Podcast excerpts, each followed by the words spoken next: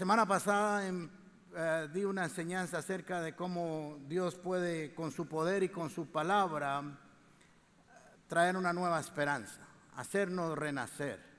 Hablamos del valle de los huesos secos y cómo a través de la palabra profética y de la presencia del Espíritu Santo aquellos huesos revivieron para una nueva esperanza.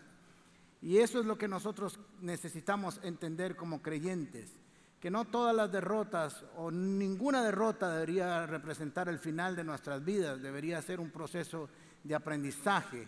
Ah, disfrutamos las victorias, pero de las derrotas aprendemos y tenemos que aprender pronto. Así que constantemente el Señor está creando, desarrollando nosotros una nueva esperanza de gloria basada en su palabra y en sus promesas. Dice primero de Primera de Pedro capítulo 1 versículo 3. Bendito el Dios y Padre de nuestro Señor Jesucristo, que según su grande misericordia nos hizo renacer para una esperanza viva por la resurrección de Jesucristo entre los muertos. Así que hemos sido renacidos para una esperanza nueva. Hemos sido construidos o diseñados para vivir una nueva vida, una vida llena de esperanza, de consuelo, de gozo, de de alegría, de entusiasmo en medio de un mundo que se destruye a sí mismo. Y nosotros como creyentes tenemos cada mañana una misericordia que es nueva y una esperanza que se, se, renueva en nuestros corazones cuando vemos la resurrección de Jesucristo en nuestras vidas. Así que dice un dicho popular que cada vez que uno se cae del caballo tiene que volverse a montar otra vez. Conmigo no cuenten porque odio, odio a los caballos, pero digamos Ah, nunca me montaría en uno de ellos y decidí no volverme a montar nunca, pero podría montarme en una bici, así que cuando uno se cae de la bici hay que volverse a montar lo más pronto posible, porque si no nos volvemos a montar pronto, nos quedamos encerrados en nuestro dolor, en nuestra derrota, y eso no está bien. Dios quiere que nos levantemos pronto de toda situación difícil que hemos vivido en nuestras vidas. Así que eso es lo que vamos hoy a aprender que los errores de los errores aprendemos y de las victorias disfrutamos. En el reino de los cielos, que una vasija se quiebre no es sinónimo de final.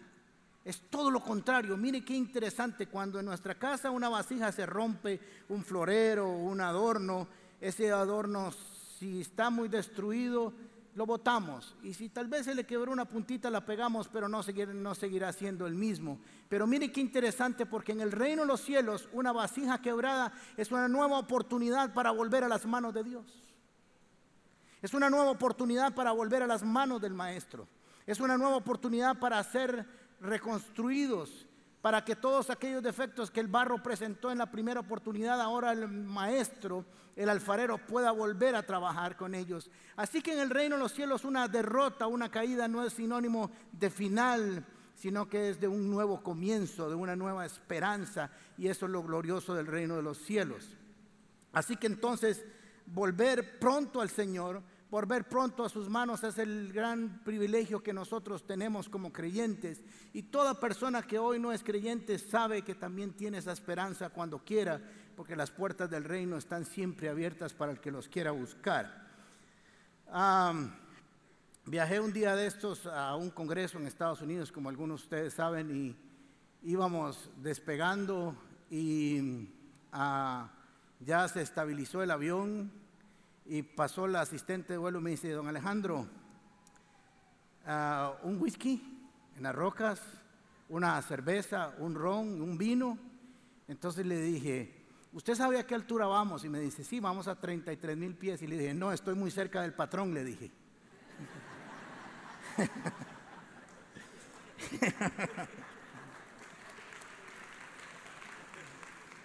Era para empezar con un chiste para que se despierten.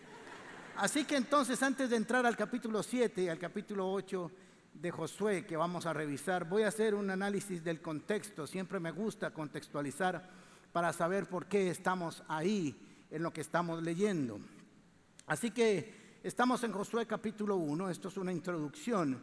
Y ya saben, José ha tenido un encuentro con Dios, Moisés ha muerto, así que es importante que Dios le dé instrucciones ahora al nuevo líder.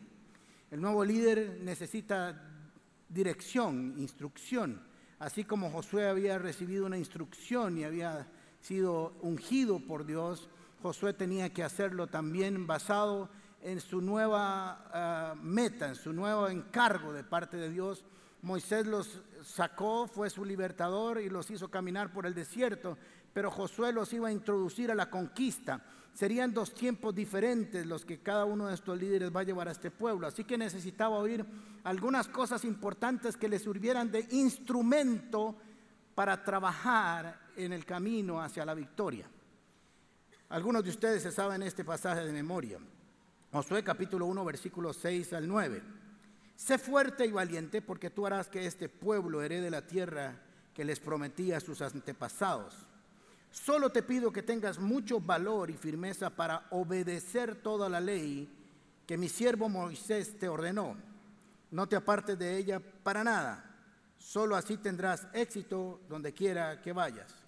Recita siempre este libro de la ley y medita en él de día y de noche. Cumple con cuidado todo lo que en él está escrito. Así prosperarás y tendrás éxito. Ya te lo he ordenado Sé fuerte y valiente, no tengas miedo ni te desanimes, porque yo el Señor tu Dios te acompañará, porque el Señor tu Dios, perdón, te acompañará donde quiera que vayas. Así que rápidamente voy a hacer un análisis de esta conversación, de este mandato, porque aquí hay un mandato y hay una promesa, también hay una condición, así que vamos a estudiar cada una de ellas para ver cómo nosotros caminamos por este proceso que Dios nos está eh, llevando en esta mañana. Sé fuerte y valiente para conquistar, es lo primero que le dice, porque hay una gran diferencia en ser valiente para conquistar y otra cosa ser tener valor y firmeza para obedecer la ley. Así que le dice Moisés, vas a ser fuerte y valiente para avanzar, para caminar, pero vas a tener que tener valor y firmeza para obedecer mientras caminamos. Son dos cosas diferentes, caminar y caminar bajo obediencia. Son dos cosas totalmente diferentes. Algunos creen que por el hecho de caminar están obedeciendo y no es así. En este texto le está diciendo, vas a ser fuerte y valiente para avanzar, pero vas a tener valor y firmeza para obedecer. Así que es importante caminar y obedecer. Caminar y obedecer. Lo tercero que aparece y le dice, no te apartes para nada, solo así tendrás éxito. Así que el éxito no está en solo ser valiente y esforzado, sino en no apartarse de la ley. Interesante, porque solo así tendrás éxito. Recita este libro de la ley y medita en ella para que puedas cumplir con cuidado. Cuando estamos meditando constantemente, cuando estamos repasando las escrituras, cuando las estamos leyendo, cuando estamos aprendiendo algunas partes de memoria, estamos haciendo que nuestra ley, que esa palabra quede guardada en nuestro corazón y en nuestra mente y conocerla y aplicarla sea más fácil y aún así conocer los pequeños detalles de la ley. Así que no te olvides en estar repasándola constantemente para que no te olvides y la puedas poner en ejecución. Yo te lo he ordenado, ya te lo he ordenado. O sea que es una orden. No es una recomendación, mira Josué, cuando vayas a conquistar la tierra, si se te ocurre obedecer, si se te ocurre meditar, si por algún momento quieres obedecer la ley, pues te va a ir bien. Y le está diciendo, no, no, no así no funciona. Necesitamos hacerlo como Dios manda. No, no temas porque yo estaré contigo, vuelve a repetirlo, porque yo te acompañaré donde quiera que vayas. Una cosa es que Dios nos abandone y otra cosa es que nos acompañe para su bendición. Dios siempre está con nosotros. Dios nunca deja de estar con nosotros. No importa si estás practicando el pecado más ah, aberrante del mundo, Dios estará ahí. No estará contigo, pero estará en ese lugar para ver si cambias, si te guías, si te transforma a través del Espíritu Santo. Así que todo esto sucedió, Josué lo tiene en su mente eh, el pueblo no sé si lo conoce exactamente este, este, este llamamiento que Josué recibe, me imagino que en algún momento se los contó, pero llegamos al capítulo 6 de Josué. Eh, algunos ya conocemos esta historia, es la caída de las murallas de Jericó. Las murallas de Jericó tienen cuatro aspectos importantes que no vamos a leer, pero vamos a repasar. Número uno, se se derrota o se hacen caer las murallas de Jericó con una estrategia de parte de Dios, con una obediencia absoluta de parte de los que ejecutan la estrategia y con una ejecución de un milagro a través de la estrategia, la obediencia y el milagro. Así que no van a haber más murallas de Jericó. Yo sé que algunos ah, le dan siete vueltas a la casa y eso no está mal, y le dan siete vueltas a la suegra y así sucesivamente le dan vueltas. Pero el milagro de Jericó fue una sola vez. ¿Por qué? Porque nuestra tendencia es a copiar estrategias, a creer que siempre vamos a vencer de la misma manera. Y en el reino de los cielos no opera así. Para cada situación Dios tiene una revelación especial. La razón es la siguiente. Si Dios te diera una estrategia para el resto de la vida, posiblemente usted y yo nunca lo volveríamos a buscar. Por eso es necesario que en cada batalla, en cada momento de la vida, en cada reto, tengamos que ir a buscar una nueva estrategia para una nueva victoria, para una situación diferente. Somos muy dados a copiar las estrategias de otros. Así que si alguien escribe un libro, yo oré así y pude derrotar. Así que de pronto llega una iglesia y están tres mil personas así. Esa fue su estrategia. Eso fue lo que Dios le dio a él. Nosotros tenemos que descubrir qué es lo que Dios nos da a nosotros lo que Dios tiene para ti. Quiero decirte que Dios tiene una estrategia específica para tu vida y no tienes por qué ir a buscar la estrategia de otros. Si vas y lo buscas, Dios te va a traer una revelación para tu propia victoria, también para levantarte en medio de toda situación. Así que eso es muy importante. Así que entonces ya saben, tenemos las murallas se caen, las conquistan y fue algo extraordinario, fue algo maravilloso. Había que seguir conquistando la tierra prometida y la próxima ciudad se llama Ai. ¿Les recuerda algo? Ay con dolor, porque las cosas no funcionaron igual, porque no pasó lo que se supone que ellos debían de vivir. Así que van hasta esa ciudad y como siempre, o no como siempre, como se ha repetido un par de veces en la historia hasta ese momento, manda exploradores Josué y le dice, vayan a ver cómo está la próxima ciudad, para ver qué debemos de hacer y cómo debemos de atacarlo. Debemos decirles que hasta ahora ellos no le han preguntado nada al Señor, van a tomar una decisión personal, una decisión no basada en la fe, sino basada en lo que ven sus ojos. Capítulo 7, versículo 3 al 4. Poco después regresaron los exploradores y le dieron el siguiente informe a Josué. No es necesario que todo el pueblo vaya a la batalla. Dos o tres mil soldados serán suficientes para que tomemos Hai o Ai. Esa población tiene muy pocos hombres y no hay necesidad, necesidad de cansar a todo el pueblo. Por esa razón solo fueron a la batalla tres mil soldados, pero los de Ai les dieron por la pura madre. Esa es la nueva versión que aparece ahí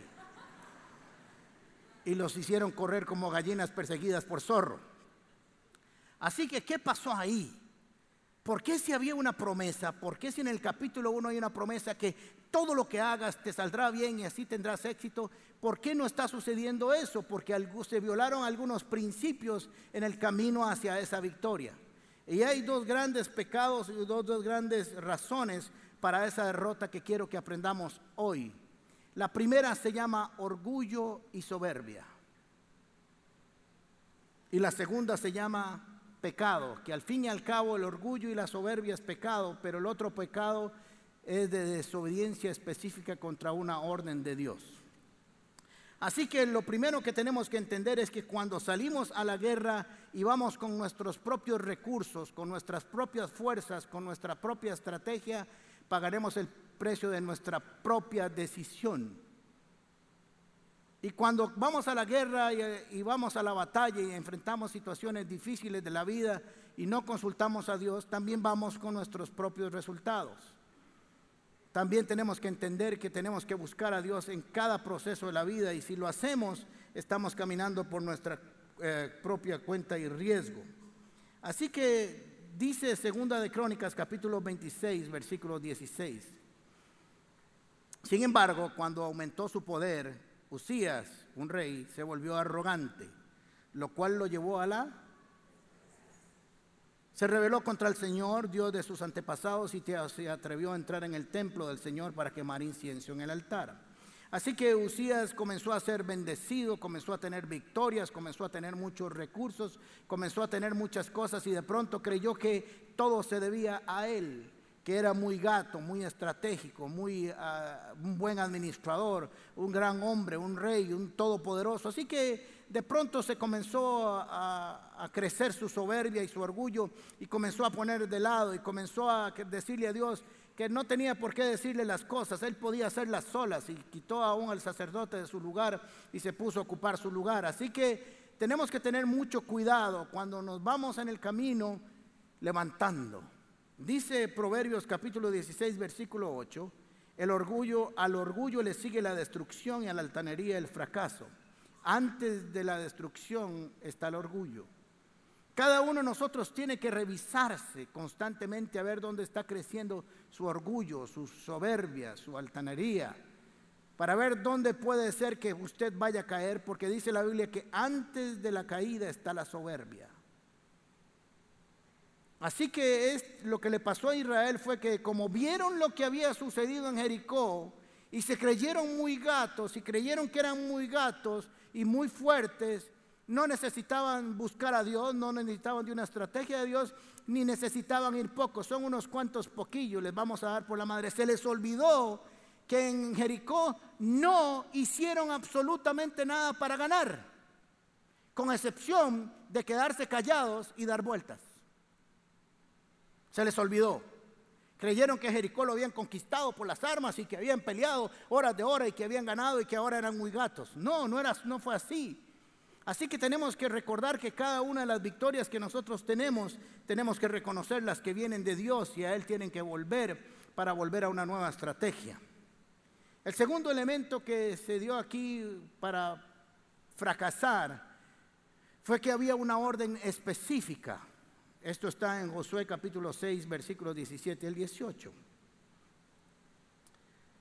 Es importante la obediencia en nuestras vidas en todo momento, aún en tiempos de la gracia, porque no es para ser salvos, sino porque ya lo somos y porque amamos la instrucción de Dios.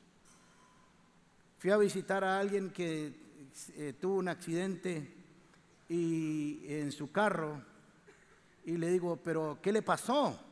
Usted iba en una recta, había buena luz y chocó contra un paredón y le dice, pastor, estaba oyendo su prédica y al final dijo, cierre los ojos y levante las manos. Y yo lo obedecí. Así que hay que saber cuándo obedecer también. ¿Ok? Así que dice capítulo, versículo 17. Jericó con todo lo que hay en ella será destinada al exterminio para la ofrenda al Señor. Solo se salvarán la prostituta Raab y los que se encuentran en su casa porque ella escondió a nuestros mensajeros. No vayan a tomar nada de lo que hay, de lo que ha sido destinado al exterminio, para que ni ustedes ni el campamento de Israel se pongan en peligro de exterminio y desgracia. Así que cuando conquistaron Jericó les dijo, Jericó es mía. Eso es lo que le dice el Señor. Y todo lo que hay ahí plata, oro, utensilios preciosos, mantos babilónicos, todo me pertenece a mí. Y aquí hay un principio de la primicia y del diezmo. Lo primero es de Dios, lo segundo es suyo. Lo primero es mío y yo lo bendigo a usted con lo segundo, pero tienes que tener fe para creer que cuando lo primero es mío, lo segundo se multiplicará para ti. Y se los voy a enseñar ahora con una revelación de las escrituras. Así que lo que sucedió aquí para que se diera esa derrota, recuerde que pasamos de Jericó, estamos en una batalla contra Ayayay y Ayayay se perdió. Así que estamos analizando por qué se perdió, soberbia y desobediencia. Así que ya vimos en qué consiste la desobediencia, en confiar en sus propios recursos, en confiar en su propia estrategia, y no buscar a Dios para consultarle y el segundo, porque alguien hizo algo y se trajo lo que no debía traerse. Esto es lo que se conoce como el pecado de Acam. ¿Ok? Así que Josué capítulo 7 dice así, versículo 11, los israelitas han pecado. Aquí está explicándole Dios a Josué por qué han pecado, por qué fracasaron. Así que le va a decir el dictamen de por qué fue su fracaso, ¿ok? Así que hay una conversación aquí entre Josué y ahora les voy a decir qué estaba haciendo Josué cuando recibe estas palabras. Los israelitas han pecado y han violado la alianza que concerté con ellos. se han apropiado del botín de guerra que debía ser destruido y lo han escondido entre sus posiciones. Por eso los israelitas no podrán hacerles frente a sus enemigos, sino que tendrán que huir de sus adversarios. Eso es efectivamente lo que había pasado aquí. No solo murieron 36 soldados, les salió barato, sino que tuvieron que salir corriendo. Ellos mismos, póngame mucha atención, ellos mismos, los israelitas, se acarrearon su destrucción. Y si no destruyen ese botín que está en medio de ustedes, yo no seguiré a su lado. Así que miren qué interesante porque les dije, les dije claramente que eso que está en Jericó no se toca. Es mío. Y lo que van a hacer es quemarlo todo y ofrecerlo. Porque a ustedes les dije que les daría la tierra que fluye leche y miel y nunca les dije que les daría oro y plata y cosas preciosas. Les dije nada más que tendrían una tierra extraordinaria. Así que yo le dije, no pueden tocar eso porque lo primero es mío. Esa es una tierra que yo les voy a conceder a ustedes. Pero alguien llegó ahí entre los soldados y vio un manto babilónico que tenía que ser bellísimo, pensando en la cultura y en sus extravagancias, un poco de plata y una barra de oro. El hombre tenía gustico. Se lo llevó, sabía que no podía tomarlo porque fue y lo escondió y hizo un hueco en su ah, tienda de campaña en su casa y lo ocultó. Y ese ocultamiento de ese pecado, de ese botín, le trajo maldición a todo Israel, porque todo Israel sabía que no debía tocar nada de Jericó. Ahora es interesante porque ah, nosotros tenemos que aprender que lo que el Señor ha dicho que no se toca, no se toca. Y cuando Dios dice, es mío, es mío. Y cuando Dios le dice, si no obedeces, no puedo bendecirte, de verdad lo va a hacer. Porque hemos confundido la presencia de Dios con el respaldo de Dios y con el apoyo de Dios. Dios, como lo dije anteriormente, no puede bendecirte en tu pecado. No puede participar contigo ahí. Estará ahí para decirte, vuelve a mí, ven a mí, vuelve tus ojos a mí, deja de practicar ese pecado y vamos a salir adelante. Pero no puede bendecir, nunca va a aplaudir tu pecado. Tenemos que recordar que hay cosas que tenemos que dejar de este mundo. Cada uno sabrá, hay cosas genéricas en las escrituras que ya están claras cuáles tenemos que dejar, pero hay algunas cosas que cada uno de nosotros debe dejar. Porque el Señor le ha dicho, no puedo continuar, tengo un límite contigo si no, si no dejas ese pecado. Cosas preciosas, cosas hermosas que digamos, no, pero si esto es muy lindo, si esto es muy hermoso, ¿cómo lo voy a dejar? Y el Señor te dice, no, no importa si es lindo o muy bonito o vale mucho, no puedes seguir conmigo con ese pecado. Abraham le pasó lo mismo con Lot. Abraham estaba haciendo una buena obra con Lot. Era un sobrino de él que necesitaba, había perdido su papá y necesitaba una figura paterna y alguien que lo apoyara, así que se lo trajo. Era una buena obra, pero la orden era no lo traigas, no lo lleves, te va a causar problemas. Así que entonces esta, esta toma de, esta, de estos tesoros le trajo un pueblo de Israel, le trajo su derrota. Ahora, tenemos que preguntarnos, cada uno de nosotros, si tal vez, pregunto tal vez, no soy Dios, muchas de las cosas que aún no avanzan en nuestras vidas, muchas de las derrotas que aún seguimos teniendo y seguimos insistiendo que por años las cosas no cambian, algunas sí, algunas avanzan porque Dios tiene su misericordia y siempre está tratando de que lo amemos aún más en medio de las circunstancias, pero algunas cosas se deben a que tienes algo en tu tienda de campaña guardado y oculto para tu propia satisfacción. Hay una pregunta que cada uno de nosotros debe hacerse, yo no se la puedo contestar, pero si usted va a la presencia del Señor y pide la dirección de su Espíritu Santo, estoy seguro que cada uno de nosotros sabrá dónde levantar y dónde destruir ese anatema en nuestras vidas. Porque pasamos culpando a Dios, porque pasamos diciéndole que Él es el culpable y que no está cumpliendo sus promesas.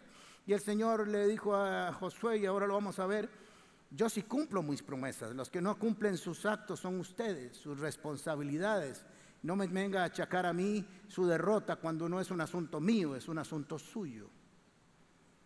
Así que lo más fácil siempre es culpar a otros. La lista está así, Dios, el pastor y todo lo demás. Pero miren qué interesante, no quiero seguir sin el versículo que vamos a leer. Porque pareciera, si lo dejamos ahí, que Dios es egoísta y que Dios no busca nuestra bendición. Dios busca nuestra bendición, pero en orden.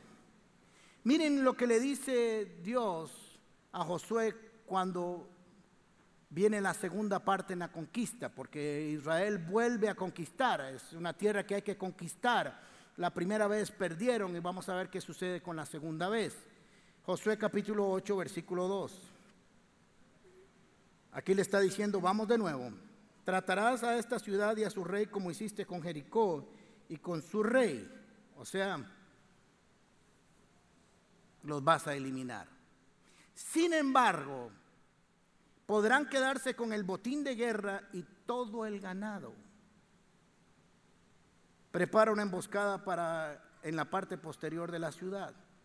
Así que si Acán hubiera esperado solo un poquito, si hubiera sabido y hubiera entendido el proceso que significa esperar y obedecer, no muere él y su familia. Y es que muchas veces nosotros queremos apropiarnos de las bendiciones antes de tiempo. Ayudarle a Dios con nuestras bendiciones. Tomar de nuestra bendición aún que no es el tiempo y asumirlas y llevarlas y esconderlas como si este Señor no las podía disfrutar, tenía que tenerlas escondidas.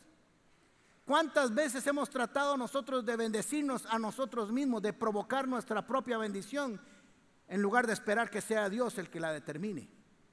Si se hubiera esperado solo unos días más, este hombre y su familia hubieran disfrutado de un botín gigante y extraordinario. Quiero decirte que nunca te dejes en tus manos lo que le pertenece a Dios, porque Dios a la vuelta tiene un premio abundante para tu vida. No es con tus propios hechos, sino con lo que Dios determine. Así que Dios le dijo, Jericó es mío porque es lo primero, lo primero me pertenece a mí. Lo segundo, se dan, aquí cuenta el principio de la primicia está cumplido aquí. Lo primero es mío, lo segundo es suyo. Muy bien. Así que bueno, Jericó, batalla extraordinaria, una gran victoria. Hay primera intención, dolor.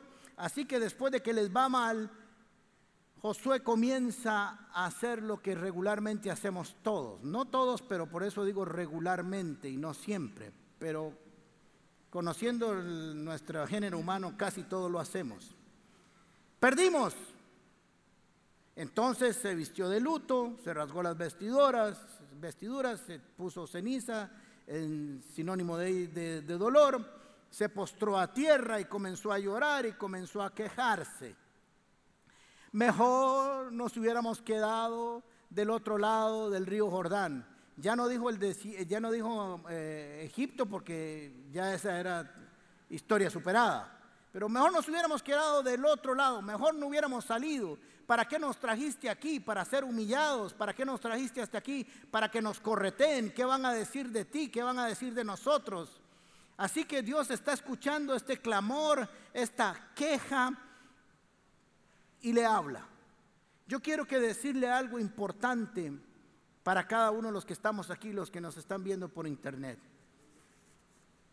No importa nuestra oración y nuestra queja, Josué estaba en la presencia de Dios. No se fue a quejar a otro lado. No se fue a decir, Dios no sirve de nada, nos vamos a ir de aquí, recojan todos los tiliches y nos devolvemos porque Dios no existe. No, aún en su queja y en su dolor, él fue a buscar a Dios. Al menos cuando tengamos una queja, llevémosla en la presencia del Señor. Él sabrá qué hacer con nosotros.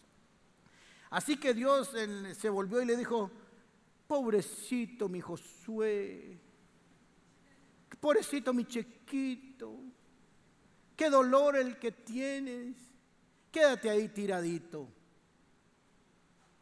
Llore un poquito más, yo te comprendo, hay mucho dolor, fracasaste. No le dijo eso. Se volvió y le dijo algo así. ¿Qué está haciendo ahí en el suelo? ¿Qué estás haciendo tirado? Esto no se trata de estar en el suelo. Te llamé a conquistar, te llamé a caminar, te llamé y te di una palabra. Y esto no tiene que ver conmigo, tiene que ver con su pueblo, tiene que ver con usted. Así que vas a hacer dos cosas. Lo primero que vas a hacer es limpiar tu pecado, porque el problema de aquí no se trata de mí, se trata de ti. Se trata de la nación. Así que cuando nosotros comencemos a quejarnos por alguna situación, lo primero que vamos a hacer es, aunque sea en medio de la queja, buscar a Dios, número uno. Y número dos, preguntarle a Dios qué hay que limpiar en mi casa. Porque es muy fácil culpar a los demás. Dígale, Señor, que tengo que limpiar en mi casa, en mi vida. ¿Qué está estorbando? Porque aquí, al menos en este caso, se dio, se dio la razón que ya les conté. Así que es hermoso cuando buscamos a Dios, porque aún en medio de nuestro dolor, de nuestra angustia y nuestra queja, Dios siempre vuelve a hablar. Y yo quiero decirte que si en algún momento escuchaste la voz de Dios en tu relación con Dios, aunque hayas pecado de la manera más terrible del mundo, Dios siempre te volverá hablar para restaurar tu vida y llevarla al lugar donde Él siempre quiso que estuvieras. Siempre. Porque en el reino de Dios una vasija quebrada es la oportunidad para volver a las manos del alfarero. Pero hay que querer volver a las manos del alfarero. Hay que volver a desear ser reconstruido. Hay que volver a desear a su presencia. Así que le volvió a hablar. Lo primero que le va a hablar y le va a dar dos cosas en esta conversación que tiene. La medicina para su dolor, porque Dios siempre tiene una medicina para nosotros, para nuestro dolor, para nuestras derrotas, para nuestras angustias, para nuestros temores. Cuando Él le habla siempre nos va a traer una medicina para el alma, para el espíritu y para el cuerpo. Y lo segundo es que le va a dar una estrategia para que vaya de nuevo a la guerra, pero ahora su estrategia vendrá de Él. Así que mire qué lindo porque en el capítulo 8 el Señor le dice a Josué, el Señor exhortó a Josué, él está hablando firme, amoroso, pero firme, le dice, no tengas miedo ni te acobardes. ¿Cuándo escuchó esto Josué? En el capítulo 1. O sea que Dios le está hablando de la misma manera como empezando. Vamos a empezar de nuevo, Josué. Alguien metió la pata aquí. Josué la metió porque mandó a su pueblo a pelear y era el comandante, tenía que haber ido a la guerra. Tal vez si él va a la guerra va con más hombres, pero los dejó salir con menos gente.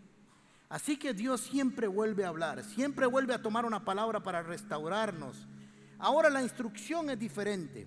No vamos a leer toda la estrategia porque es un poco complicada con una emboscada por detrás, una emboscada por delante, una persecución por un lado y otra persecución por el otro. Pero lo importante es que sabemos que Él vuelve a ganar. Y vuelven a ganar y hacen una celebración extraordinaria que ya les voy a contar. Toma contigo a todo el ejército. ¿Se acuerdan? Antes fueron con, con unos pocos, porque esto era de todo el pueblo. Esto no era la victoria ni de un hombre ni de un grupo, era la victoria de todos. Toma todo el ejército y ataquen la ciudad de Ai les daré la victoria sobre su rey y su, ejército. Se apropiarán de su ciudad y de todo el territorio que lo rodea. Siempre, siempre Dios va a traer una palabra nueva para nuestras vidas. En cualquier situación donde estemos, sea por un error nuestro, sea por culpa de nuestro propio pecado, o sea por el pecado de otro que estamos pagando las consecuencias, Dios siempre vendrá con una palabra fresca de aliento, de esperanza, de consuelo, de ilusión y de perdón. Y siempre volverá a que se cumpla su propósito, porque el propósito que Dios ha destinado para tu vida no cambiará nunca. Habrán atajos, habrán caminos, habrán valles, habrán montañas, habrán ríos, habrán inundaciones, pero siempre llegaremos al lugar que Dios ha establecido para nosotros. Así que la medicina es, saca el pescado, el pescado no, el pescado no, eso era otra cosa. Eso fue con Pedro. Saca el pecado y erradíquelo. Vamos a terminar orando esta mañana para ser sinceros con el Señor y que le diga, ¿cuál es mi pecado? y no sé cuánto me va a doler, pero necesito arrancarlo. necesito arrancarlo, que lo arranques. Y número dos, una nueva estrategia. Una estrategia ya no fundada sobre la confianza en ellos mismos, sino en Dios. Y mire qué interesante, ojalá usted pueda leer estos pasajes. Tomó los errores Dios de este pueblo y de sus errores hizo una estrategia para demostrar que no podemos hacer lo mismo y fracasar y hacer lo mismo y ser victoriosos cuando Dios ha puesto su sello sobre esa estrategia. Así que los manda a, la batalla, pero sucede algo muy importante. Recuerden, voy a repetirlo para que no se confundan, Jericó, una primera entrada en Ai y una segunda entrada a Ai. Ya sabemos las condiciones que están puestos y estamos en medio de la conquista. Ya sabemos que se conquistó. Pero hay un elemento importante aquí que es algo que hizo Josué y la forma en que lo celebran para aprender. Número uno, dice Josué capítulo 8, versículo 18. Entonces el Señor le ordenó a Josué, apunta hacia ahí con la jabalina que llevas, pues en tus manos entregaré la ciudad. Y así lo hizo Josué. Y al ver esto, los que estaban en emboscada salieron de inmediato de donde estaban y entrando en la ciudad la tomaron y la incendiaron. Pasemos al versículo 26, se dice, Josué mantuvo extendido el brazo con el que sostenía la jabalina hasta que el ejército israelita exterminó a todos los habitantes de Ai. Y tal y como el Señor lo había mandado, el pueblo se quedó con el botín de guerra y con todo lo ganado. Tal y como el Señor lo había prometido. Ahora, no sé si se acuerdan una batalla que se ganó con alguien que levantó sus manos. ¿Se acuerdan? Moisés, mientras levantaba sus manos en el monte, el pueblo ganaba.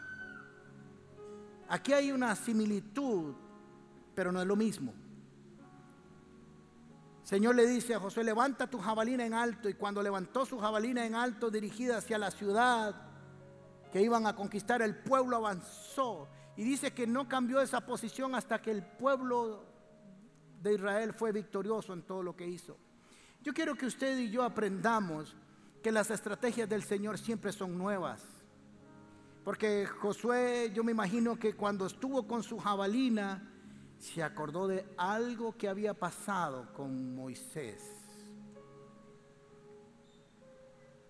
Y tenía dos opciones, o ser obediente o tirar la jabalina y decir, no, esta guerra se ganó con las manos en alto, entonces yo también las voy a levantar. Como somos muy dados a copiar lo que pasó en el pasado. Así que no es la, Señor, no es la jabalina, era con las manos en alto.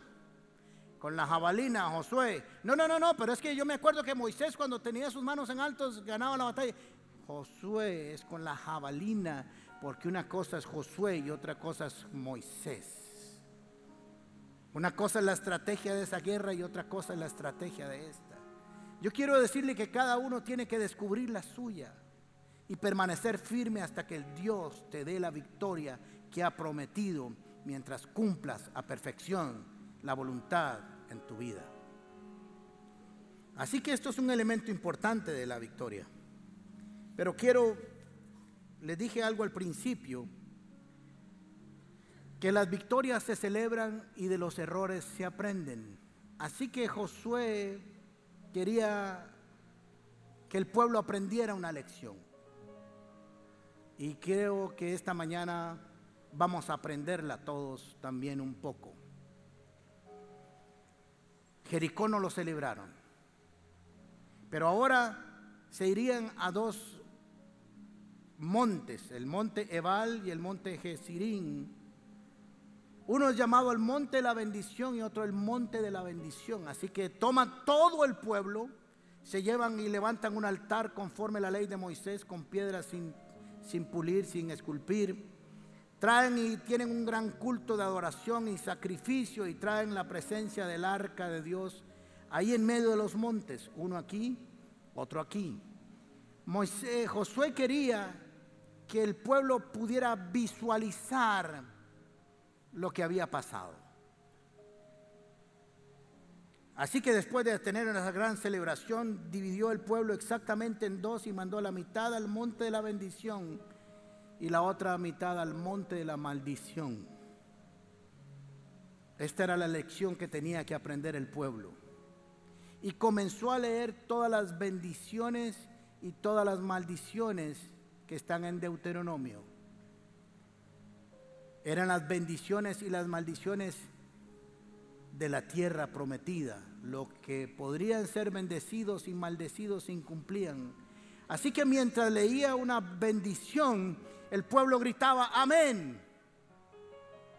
Pero cuando leía una maldición, también gritaba, amén. Y lo que quería decirle Josué es que la maldición viene no porque Dios la quiere, sino porque cada uno de nosotros incumplió. Así que lo que le estaba diciendo al pueblo es, escoge. Hoy he puesto delante de ti la bendición y la maldición, escoge la vida. Así que le enseñó al pueblo que puedes estar en el monte de la maldición, en el monte de la bendición, no según la voluntad de Dios, sino sus propios actos y hechos. Sabemos que en la cruz somos más que bendecidos en Cristo Jesús y toda maldición fue quebrantada y rota y toda maldición generacional pero usted y yo podemos poco a poco sumergirnos en actos que van maldiciendo nuestras vidas, que las van dañando, que las van perjudicando. Eso mismo hizo Jesús con Pedro.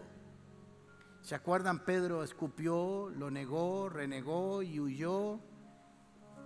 Y Jesús después de resucitado lo fue a buscar. Pedro creyó que Jesús nunca más le iba a hablar que había sido desechado del reino de los cielos por lo que hizo. Pero Jesús de mañana lo fue a buscar al mismo lugar donde se encontró con él. Hmm. Un día lo encontró pescando y lo llamó y Jesús fue al mismo lugar y lo volvió a llamar de cuando estaba pescando y le dijo, Pedro, vamos a empezar de nuevo. Solo que ahora traeremos algo más a nuestra relación. Y le restauró y le dio de, desayunar y se acercó a él.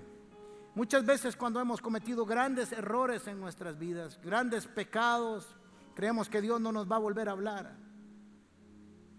Pero si alguno peca, abogado tenemos para con el Padre y la sangre de Cristo Jesús nos limpia de todo pecado. Creemos que Dios no va a volver a traer su palabra de consuelo y esperanza. Pero siempre, no importa lo que hagamos, su gracia y su misericordia es nueva cada mañana para que usted y yo la busquemos. Gracias por acompañarnos en Comunidad Paz. Te invitamos a compartir este mensaje y no olvides suscribirte a nuestro canal de YouTube. También puedes seguirnos en todas nuestras redes sociales como Gente Paz o en nuestro sitio web paz.cr.